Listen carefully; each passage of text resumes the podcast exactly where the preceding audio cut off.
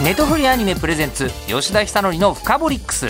これはアニメを中心にネットフリックスで配信されている作品をアニメ大好きすぎアナウンサー吉田久典がさまざまな角度からえげつなく深掘って紹介していく番組。吉田久典深掘り吉田久典の深掘り深掘りックス。深掘りックス。ネトフリアニメプレゼンツ吉田久典の深掘りックス。はい、ネットフリアニメプレゼンツ吉田久典のフカボリックス。お正月なのでネットフリックスでアニメを一気見したらいいよ特集。今年初めてのゲストですね。お登場いただくのはこの方です。明けましておめでとうございます。南條吉野です。どうも。えーよろしくお願いします。お正月にはい。南條さんすごいぴったり、なんで？あのお正月ってはい。あのこう普段うん。わちゃわちゃしている人間もうん。落ち着きたいじゃないですか、ええ。うん。でその落ち着くところうに、じっくりお話を聞かせていただくためにお越しいただくのにははい。ぴったり。あじゃあ今日ははい。ゆったりめであの喋ればいいのかしどっらちでもどっちでもいいですけど。あそうですか。えーただあのこう南條さんが何かに対してたげだけしく、うんあのたけってるっていうイメージはうん。あんまないんで、まあ私もないですね。やっぱり、自分自身で見てても。はい。冷静に、あのこう。冷静たけってても、ええ。なんだろううわーいにはいかないですそうでしょね。なんかねうふふふみたいな。まあそっちの方。うんうんうんになるんですね。えーなので今日もあの、はい。そのお正月らしいそういうトーンを、あわかりました、えー味わっていただきたくお越しいただきました。あなるほど。よろしくお願いします。お願いいたします。という南條さんは、はい。えーそうですね。えっ、と今日、うん。改めてプロフィール紹介をしろって言われて 渡されたあのプロフィールがあの改めると面白すぎるなと 改めて面白いですか？なんか結構私の過去がねえ書いてくれてますけど。ーまあ、静岡県で80年のお生まれになられまして、はい。えー2006年に声優さんデビュー。はい。てかもっと昔からいらっしゃるイメージですけどね。本当ですか、え2006年ですね。え。ねなんか10代からやってて当たり前かなと思ったんですけど。いやー全然10代10代目指したかったんですけど、えでもやっぱなんか家族会議ええ。で高校までは出ろって話になえり、えでそっから専門学校入ったんでもうその時点で二十歳になっちゃいますよまあ、ね、ここ2出てます年生でもね。ね。そう。えなんでねそんなことはなかったですね、えねそういえばあの聞けば聞くほどあの思い出すことが多いなと思うんですけど 中学生ぐらいの時に一回特待生になってるんですよね、なんかの。あ中学生じゃないなあれは15歳、えっとね6歳の時にっていう話を。あれは専門学校のはい1年生とか2年生の時だったか、はい。養成所入ってからだったか、はいまあ、目指し始めてからです、ね、あそうでした。うんうん。中学生の時はねあれです。声優の養成所のオーディションを受けて、まあ、一応合格もらったんだけど家族会議で、まあ、それはあの静岡市内での学校だったんであのちゃんとやるんだったら東京の学校に出てやった方がいいんじゃないかみたいな。でそのためには高校は静岡県内のを終わらせてそこから上京しなさいって話だったんで中学ぐらいの時には特待生というより受かったっていうだけですね。堅実な家族会議が行われていたんですけどただ南條さんのお母さんはアニメーターだったっていう話を。そうそうそう、まあ、だからね、ええ。強く否定はできないしただ母はその東京に出てきて何が辛かったかって、結構ね大家族だったんですよお母さんが。はははなんです。もう寂しくて寂しくて。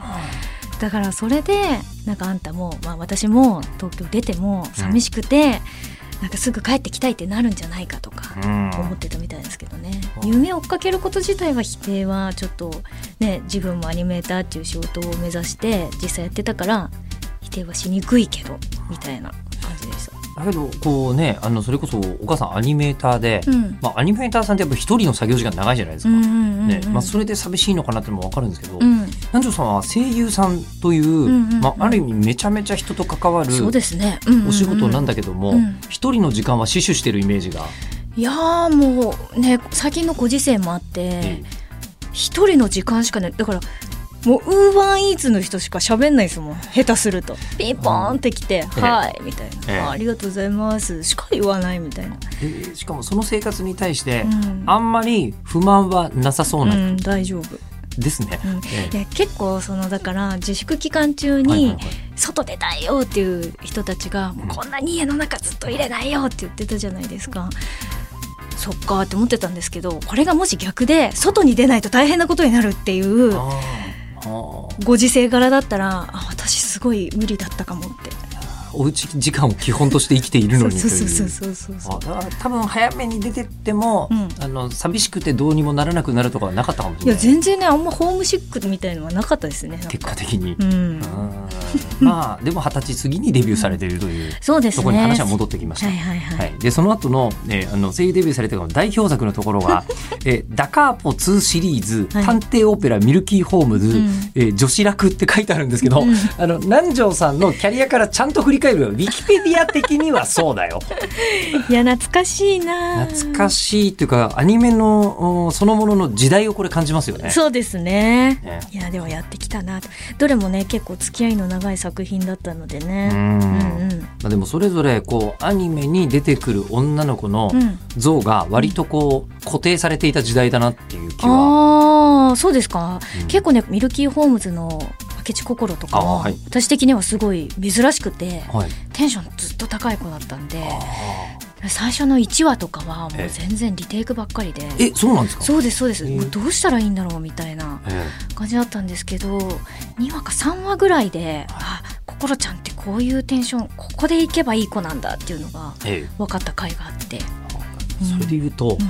確かにどんなプライベートでも、うん。南條さんが、うんうわーって我を忘れるほどうん。高まっているところというのを、うんうん。若干想像しづらいんです。いやないですよプライベートないでは。ですか？えそれはあの 人生全部振り返っても？うん、ないんじゃないですかね。うわよっしゃーみたいなことですよ、ね。そういうそういうこと。えないない。役の上でしか起きない。起きない。あうん。だからそれで言ったらねここに書いてないんですけど、はい。カナンに出てくるマリアっていう役もやったんですけど、はい。それもね1話はリテイクばっかりでね、もう2話行くのがもう怖くて怖くて。はい。もう生きて帰れるのかな今日みたいな感じだったんですけどでも一個ずつねそうやってキャラクターとお付き合いさせてもらって心ちゃんなんか特にこう人をバカにするシーンとか結構多いから、うんうんうんうん。あれがこの子で結構ねあ楽しいな みたいな。普段やらないことのそう。扉が開くやつね。そうバーカバーカみたいな、うんうんベーケベーケみたいな。ちょっと普通にバっていうよりベー。の方があバコバカにしてる感じが出るなとか。ーいいですね。役者さん冥利ですね。楽しかったですそねこはね、はい。でまああと世間的には「ラブライブ!」綾瀬えりはねはい。あの爆発的に知名度高いですから。いやーね本当ね、人気が出ましたね。ラブライブはね。ね、この話も前聞いたことありますけど、うん。話来た時はこんなブレイクすると思っていらっしゃるそうそうそうそうしね思ってなかった。1枚目のシングルもコミケかなんかで売ったのかな。本当何十枚しか売れなくって、うんそうですよねそうでライブもファーストライブやってからじゃないですか。なんか面白い企画があるっぽいって。うん。だんだん広がっていったのが。うん。人気になってね。うん、はいそのもうすんごい初期の頃に、うん。えー、と確かユニゾンスクエアガーデンの田淵にうん「えーラブライブやべえっすよ」みたいな話をされて、うんうん。存在は知ってるけどそんなにみたいなことを思ってたら、うんうん。その数ヶ月のうちにボコーンってみんなそう。に私もね最初ツイッターでなんか面白い企画始まったからみんな注目してねみたいのをツイートしたりしてたんですけど、うん。もう全然誰もその時は見向きもしなくってもうそれがねだんだんバーって人気出てきたらうん。なんかそうですねコントロール不能みたいになっちゃってなんか人気コンテンツってこういうことなんだなみたいな。いやー行きましたよ東京ドームとか。いやーありがとうございました。いえいえでもその時にねこういろいろと、あの南條さんが膝が大変でもう続けられないみたいな。そうやもうね医者的にはねえあの踊ってもいいけど今後歩けなくなっても知らないよって言われえて。それキャプテン翼みたいな本当に私声優やっててそんなこと言われるなんて思わなくて。確かに、うん。もうだからびっくりしちゃって大きな病院とかにも行って検査とかもしに行ったんですけど、まはい。あその時はねなんか半月板がもう結構痛まっちゃってるから、え手術でクリーニングしてもいいけど今まで通りのことやってたら結局繰り返しちゃうよみたいな。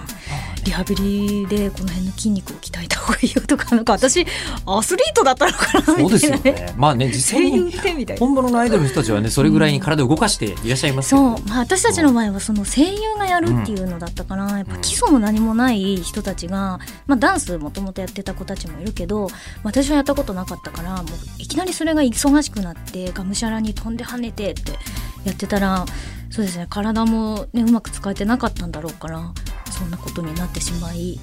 うん。まあでもファイナルだけは、まあ、曲数私はちょっと絞らせてもらったけどやっぱねずっとやってきた作品のエリっていうキャラクターがねこう一緒に歩いてきたわけだから、まあ、最後までちゃんと走りきらなきゃっていう気持ちでねやったりしましたけど。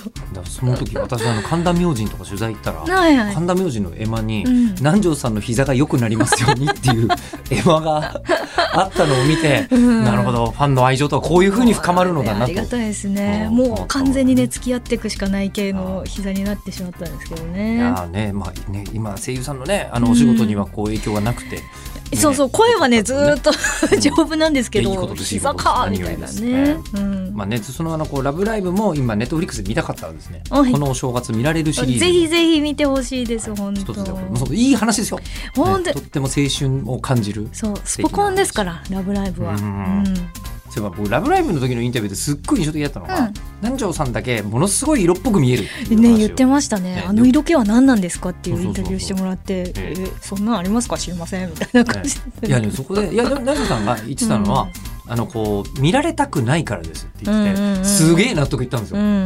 確かにうんなん。か、見てってくる子供に人間は色気を色気を感じないじゃないですか、うん。なんか隠してて奥深そうな人に、はいはいはいえ？ってなる。その先何があるんだみたいなね。そうなんえーだからその辺の奥深さがあ南條さんだなっていうね感じをはい当時思っていたのを思い出しましたが、ありがとうございます。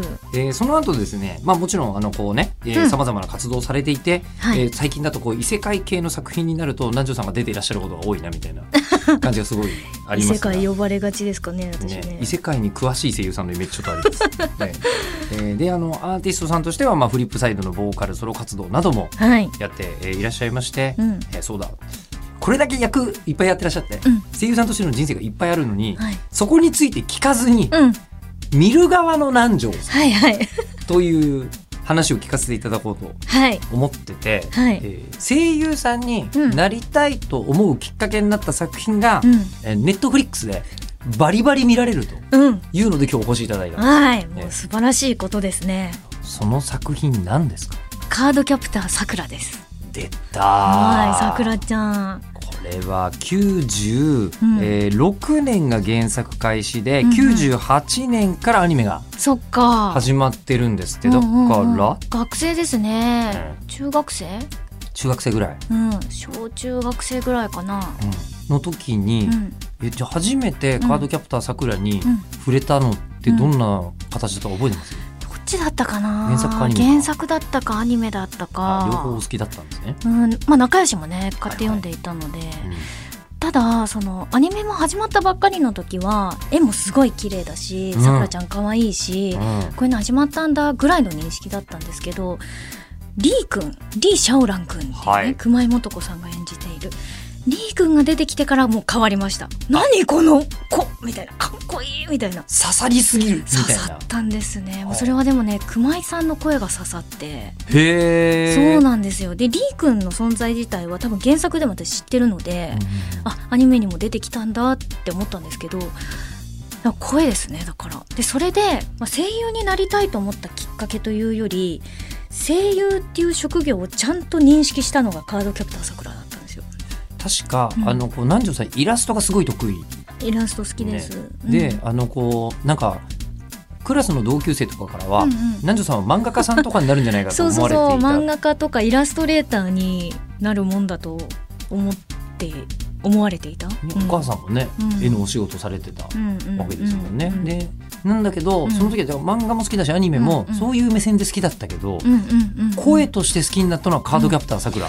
そうかも。はあなんかね声優って仕事があるっていうのはやんわり知っていたんですけど、うん特に気にして生きてきてなかったんですよ。まあ小中学生だと全然普通の話ですよね。そうそうそう。ねねあのリー君の声を聞いて、うんあすっごいいい声だなみたいなで最後にクレジット流れるじゃないですかそこであこの熊井素子さんって方がうんリー君の声をやっているんだみたいな。で当時インターネットで熊井素子さんのことを調べて。もうそうか。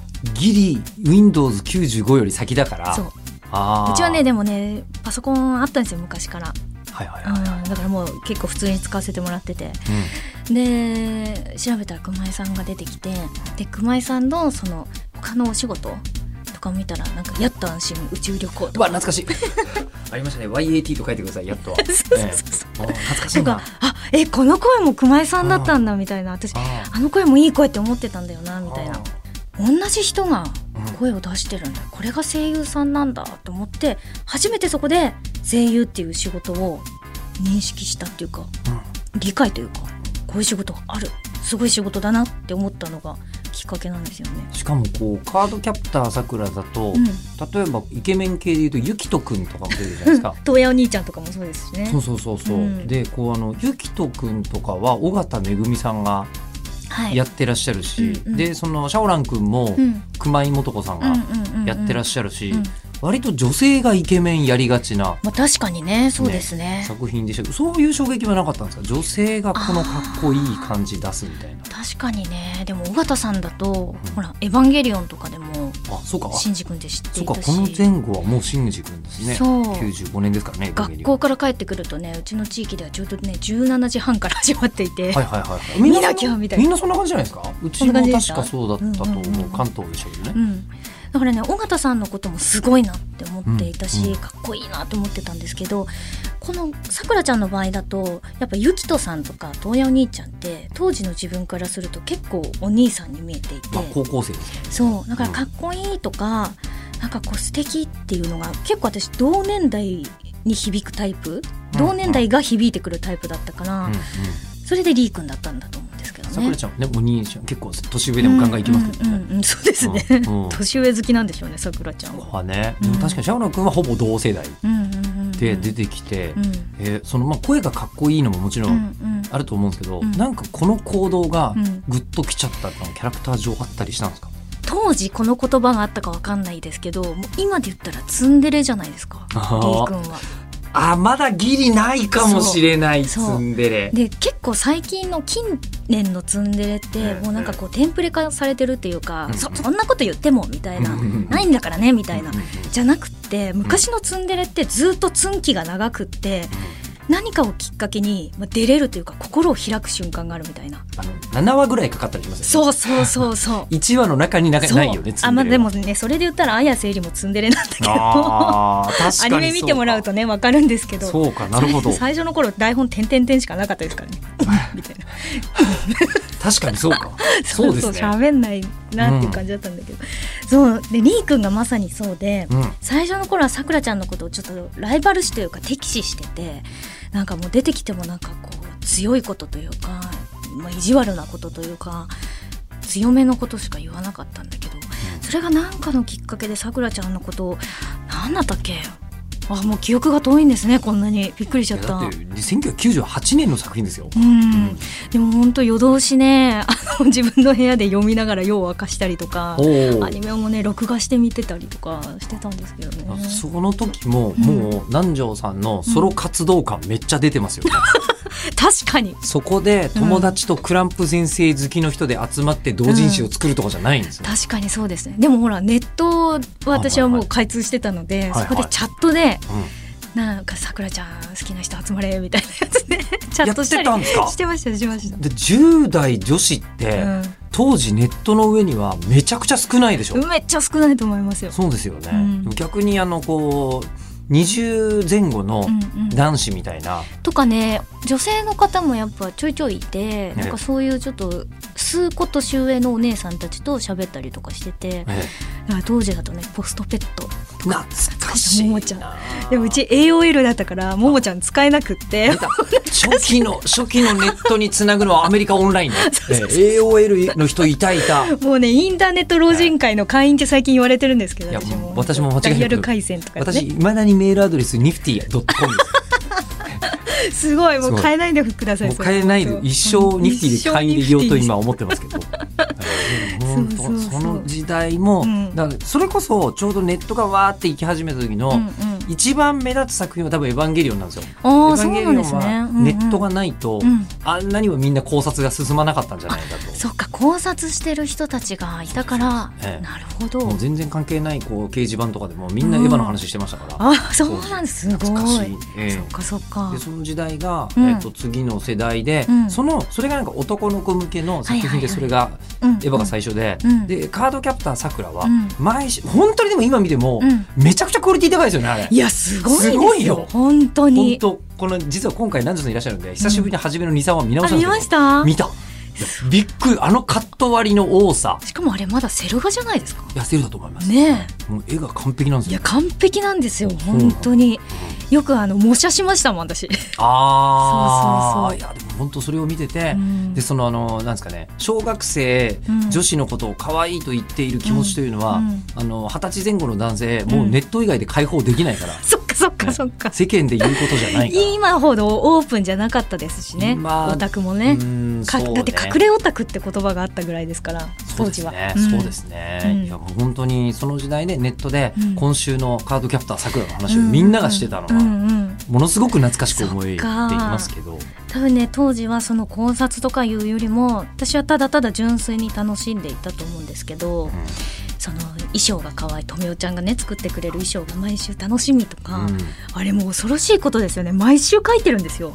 衣装デザインがあったってことですよねね毎週ね。毎週。とんでもねえですよ。そうですよね、うん。クランプ先生がね、うん。あの実はクリエイター集団だったからおそらく可能なことなのではありましょうが。うん。いやでも本当にあれも、うん。もうだいぶ薄れてたんですよ記憶、うんうんうん。記憶薄れて久しぶりに見て、うん。ネットフリックス見たら後ろのコーナー、うん。ケロちゃんのコーナー衣装解説ばっかで。あそんなだったっけ？っつって始まそうそうそうそう。そして久川さんこんなだキレキレだったっけ？みほたいな。んとすごい素敵なんですよね。そう懐かしいな。そう衣装が可愛いとか、はい。ああとねキャラソンっていうものを買ったのもね。あまあ、初めてではなかったセーラームーンが初めてだったかもしれないけどリー君のキャラソン買ってそれにねボイスドラマみたいのがついてるんですえよなんか放課後休み時間にさくらちゃんとリー君がお話ししてるっていうボイスドラマがついててもほうそれ私はイヤホンでドキドキしながら聞いて、いい声だな2人ともいいなって思いながら聞いてたりとかねうん。してそれで、まあ、声真似みたいのもとかも、まあ、今みたいにアップするとかは全然ご時世的にもないと思うんですけど、うん。ね、だんだんその声優っていうものに興味を持ち出したのが中学生ぐらいだったのかな。で中2の時に、まあ、さっき言ったようにあの養成所のオーディションに応募してみるみたいな。でそこでこう結果も出てで、うん。えーまあ、高校卒業したら行くぜというそう、ことにうん。そのかなりうんすんごい純粋な動機のきっかけになってますよね。いや本当そうなんですよだから熊井さん本当ね、う出会ってなかったら今はないんじゃないかなって思いますけどね。んでそれでご自分で、うんまあ、今度南條さんデビューするわけじゃないですか。はいはい。デビューした後に、うんそのカードキャプターさくら関係者の皆様にうん、お会いすることって？たまたまにありました。たまにありました？でもオープンに「見てました!」とか「めっちゃ好きです」って言えないタイプなんで。絶対言わないよね、はい、それは言わないと思った。心の中で好きです、みたいな。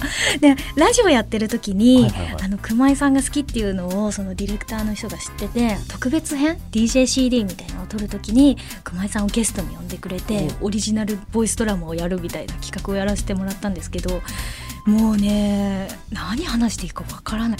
LINE も交換させてもらってはないんかこう季節ごとのお便りみたいなのをたまに熊井さんとやるんですけど熊井さんもご飯行こうねとか言ってくれて、まあ、ご時世的にちょっと様子見ながらにしましょうと言ったものの2人でご飯なんて言ったら私も何話していいか分かんないみたいなと 結局まだ行けてないんですけど。でも熊井さんもなんか私の方がちょっとだけ先輩なので一緒に行ったら多分気を使ってしまうと思うから行きたいって思ったタイミングで声かけてくれれば大丈夫だからねみたいなこと言ってくれて女神みたいなね。本当にね。本当に。尊いっていう。尊い。もう昔からなんかそうやってこう相手の人にこう優しく接することができる人とか私ファンレター送ってたんですよ久保さんに。え？そうなんですか？そう。学生の時。えそれはもう学生の時っていうのは中学生の時ですか？もう高校生ぐらい？中学生ぐらい？や中学ぐらいじゃないかな。中学生のファンレターなんてめちゃめちゃ純粋なものの塊じゃないですか。そう。でえもうほんとずうずうしいんですけど返信用を切って私はね 入れて送ったことがあってまあでも返事なんて来ないだろうなって思ってたんですけど当時はその初中見舞いとか年賀状とかその季節のきっかけで熊井さんが多分その時期にファンレターをくれたファンの人にお返事を書いてた。でで届いてそれも。でいつしかその送った返信用切手を使ってくれてこれすっごい便利だねって書いてくれてたんですよ。だからもうすごいなんて素敵な人なんだろうって当時から思っててでその LINE のやり取りでその気を使わせちゃうから無理しないでねみたいなことを言ってもらった時にもう昔からずっと変わらない優しい人なんだなと思ってもうすごいね。私もそのお返事もらった時すっごい嬉しかったから私も声優始めた頃にそのファンレターもらうじゃないですか。年賀状の時期までにもらった人には年賀状を、うん。夏までにファンレターくれた人には初中見舞いっていう感じで送ってたんですけど、まあ、それがやっぱネットが普及しだして手紙書くと返事くれるぜみたいなので結構白紙の手紙が届くようになって。それはいかんな。そうでも自腹で切手代っていうかはがきも出してたからやっぱ新人でお金もないしちょっともう手が回らなくなっちゃってもうお気持ちだけいただくってことにしたんですけどでも最初の頃は熊井さんを真似してそのお返事書いたりとかしてました。やっぱ自分の指針にもなった気づかないうちになってたとかうん。やっぱありますね、うんなんかさくらちゃんというか熊井さんの話になっちゃった。いやいいんじゃないですか？いいですか？うん全然おかしくないと、あ本当ですか、えーうん。思いますけど、うん。なんかそのなんていうんですかねネットがあるから、今それこそネットフリックスもあるしうん。さまざまなコミュニケーションも取れるとは思いますけど、うん。あのちょうどいい感じのつながってなさ、うん。とか距離って、うん。もしかしたら豊かなのかもって今聞いてるとうん。思いますね。そうアナログがアナログの,、ね。あのでもしかもネットもあるからうん。友達といろんなことを語ったりはできるし確かにみたいな。確かにいや本当にいいことはいっぱいあるけど、ううんまく使わないと誰かが傷つくようなことにもなりかねないなって。まあそれはアナログも一緒かもしれないですけどね。うん。最近こうあの聞いて一番グッときたのが、うん。こうあるアイドルがうん。推しについて読む短歌みたいなうん。のをやってた時に、えー今日もまた私を救ったことなんて、えー全く知らない待ち受けの君みたいなや短歌があだってすごい。すごいいい話だなとうん思って、これが、これがあるべき姿だなってうん。最近ちょっと思って。確かに確かに。だからね、熊井さんも、熊井さんのその、なんですか、スタンスもめちゃくちゃ素敵じゃないですか。うん。めね。ちゃくちゃ素敵。来てくれるのは OK だけど、うん。その気持ちが整った時じゃない時に無理はしないでうん。ねみたいなうん。のって、うん。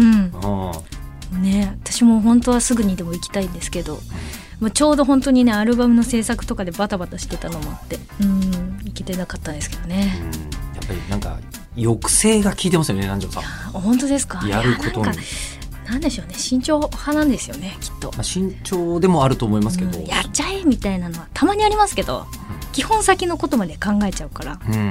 行ってお話続かなくなっちゃったらどうしよう気を使わせちゃうとか、うんうんうんうん。ね、でも熊井さんがそう言ってくれたからちょっと緊張してますけど楽しみにしてきましたをむしろ言いやすくなったから、うんうん行きやすくなったなとも思ってるんですけどね。本当素敵な先輩。これねなかなかやっぱり大人になってからここまでの気持ちになるの難しいですよ。いや本当なんか。10代の時にそれがあるからですよ。そっか。うん確かにねいやでも僕なんかは本当に10代の時にう、ん。もうあのそのパトレーバーとか大好きになって、うん。もう押井守監督とか今でもうん。何度かインタビューさせてもらってますけど、うん。毎回心からワクワクしますからね。確かに。あのなんかこう子供の時の気持ちがそのままこう湧き上がってくる感じがしますよね。すっごいでしかもうん。それを今ネットフリックス今まで手に入れるの大変だったりとかしたじゃないですか、うんかつての作品とか、うん。全部あんのよ。い。や本当すごい。だって当時なんて録画してたって言ったじゃないですか。標準とか3倍とか。ねでも見れば見るほどテープは擦り切れていっちゃうしね。大好きなシーンほどブラブラブラブラブラみたいになっちゃうからそれがいつでもねポチって押したら綺麗に見れるっていうのは本当素晴らしい時代だな。とでもう本当にカードキャプターさくら多分実家のどっかにあるんですよ、うん、VHS, VHS どっかにあるんですけど、うん。それは無理なんで、うん。うんもう探すの。それがネットフリックスで大人になってうんオタクなので有機 EL とか買ってるわけですよ、いや本当ね。ね。見れちゃ見れちゃう見れちゃう。やばって思いますね。ね確かにね。うちも実家にあるんですけどもう実家帰らなくても見れるってことですからね。もう スマホで見られます。ね。今この瞬間に見ようと思ったら。本当に。今回に関して言うとクローカード編がまあ一番初めですが、はい。で桜カード編もあって、うん。で2018年からはクリアカード編もやっていて、はい。えで今回ネットフリックスで見ててうん。びっくりしたのは、うん。えこれ旧作とかじゃなくて、うん。全部同じカードキャプターさくらとして、うん。あのシーズンでこの3つが並んでたんですよ。おーすご熱いと思って。で熱いと思ってクローカード編再生して、うん。4対3って思って。それもまたいいですよいねやでも4対3の豊かさってあるなって思いました。いやもう確かに確かに。それはそれで。私ねあのね、桜カード編だったかな。これ、はいはい。クローカード編だったかな。りーくんが初めてさくらちゃんのことをさくらって呼ぶ回があるんですけどエレベーターの中でね。なんか止まっちゃうってさくらちゃんが落ちてっちゃうんですよピューって、はいはいはい。その時になんかすごい溜めてグッグって溜めた後にさくらっていうシーンがあって。もうあれほんと死ぬほど見た 多分テープ擦り切れてるそこネに。ットフリックスだったらもう擦り切れずにすぐもうずっとすぐ見られる、ね。ね気持ちがあの辛いことがあった瞬間にスマホで見られます、確かに。は あさくらのシーン見ようみたいな。できますでできますね。今最高ですよ本当。こうカードキャプターさくらはネットフリックスで3シリーズ一気見できますので、はい。ぜひご覧いただきたいのですがということで今日のゲスト南條吉野さんでした、どうもありがとうございましたネットフリーアニメプレゼンツ吉田久典のフカボリックス。番組ツイッターもあります。アットマークフカボリックスをぜひフォローしてください。ではまたお会いしましょう。ネットフリーアニメプレゼンツ吉田久典のフカボリックス。ここまでのお相手は日本放送アナウンサーの吉田久典でした。